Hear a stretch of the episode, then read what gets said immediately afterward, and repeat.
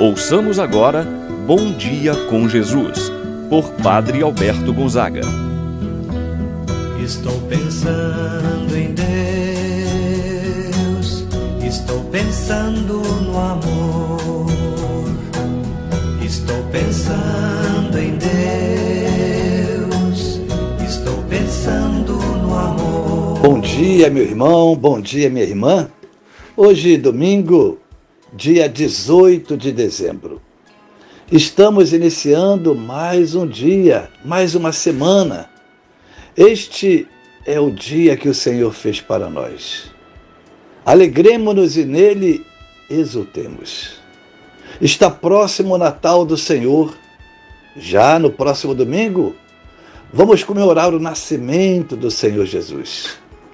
Portanto, vamos abrir as portas do nosso coração, para que Jesus possa fazer morada, entrar na nossa vida, entrar no nosso coração. Quero oferecer esse momento de oração por você, meu irmão, minha irmã, por tudo que você está vivendo, suas dores e suas alegrias. Em nome do Pai, do Filho e do Espírito Santo. Amém.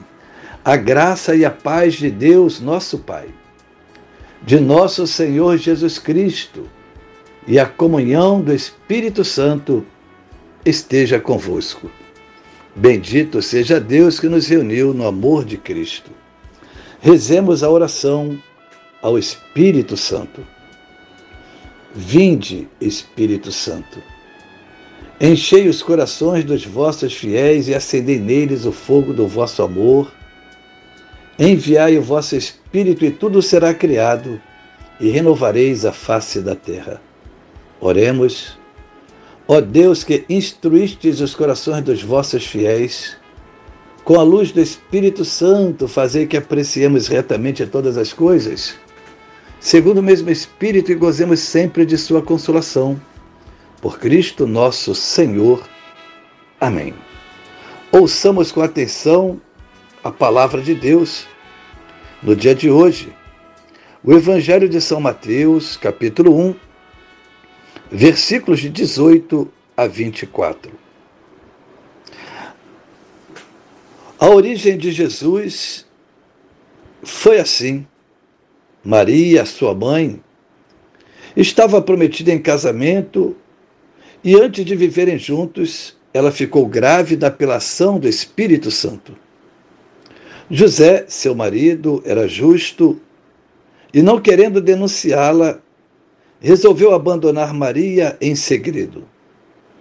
Enquanto José pensava nisso, eis que o anjo do Senhor apareceu-lhe em sonho e lhe disse: José, filho de Davi, não tenhas medo de receber Maria como tua esposa, porque ela concebeu pela ação do Espírito Santo. Ela dará à luz um filho, e tu lhe darás o nome de Jesus, pois ele vai salvar o seu povo dos seus pecados. Tudo isso aconteceu para se cumprir o que o Senhor havia dito pelo profeta. Eis que a Virgem conceberá e dará à luz um filho. Ele será chamado pelo nome de Emanuel, que significa Deus está conosco. Quando acordou, José fez conforme o anjo do Senhor havia mandado e aceitou sua esposa. Palavra da salvação. Glória a vós, Senhor.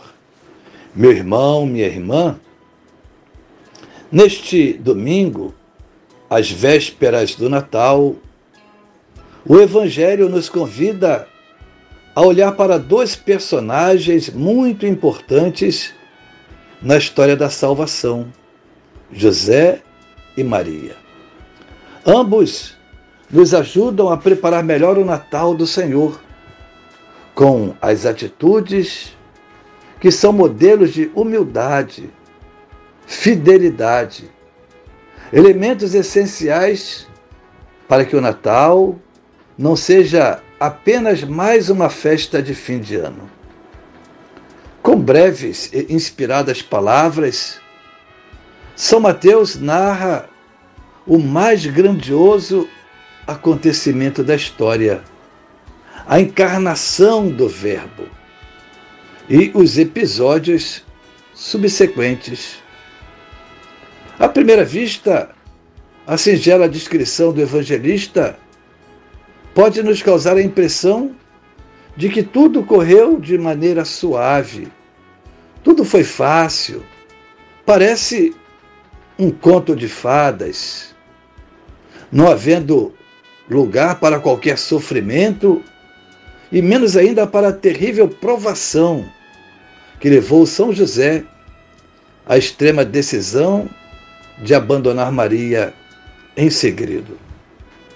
Meu irmão, minha irmã, nós só vamos entender a cena da anunciação do anjo a Maria e as consequências do seu sim pela fé.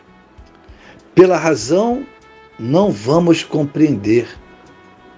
Conforme revela o anjo, Maria será a mãe por obra do Espírito Santo, sem participação alguma do homem. Inicia o texto sagrado do Evangelho de hoje dizendo: a origem de Jesus Cristo foi assim. Maria, sua mãe, estava prometida em casamento a José. E antes de viverem juntos, ela ficou grávida pela ação do Espírito Santo. Aqui está o coração do Evangelho para nós compreendermos a missão de Maria, a missão de seu esposo José. Antes de viverem juntos, Maria ficou grávida pela ação do Espírito Santo. Para entendermos corretamente esta, este evangelho, é necessário saber que a celebração do matrimônio entre os judeus constava de dois atos. O primeiro, assim chamados esponsais ou promessas, que era já um solene casamento, que supunham um compromisso tão real que ao prometido chama-se marido. E não podia ficar livre senão pelo repúdio.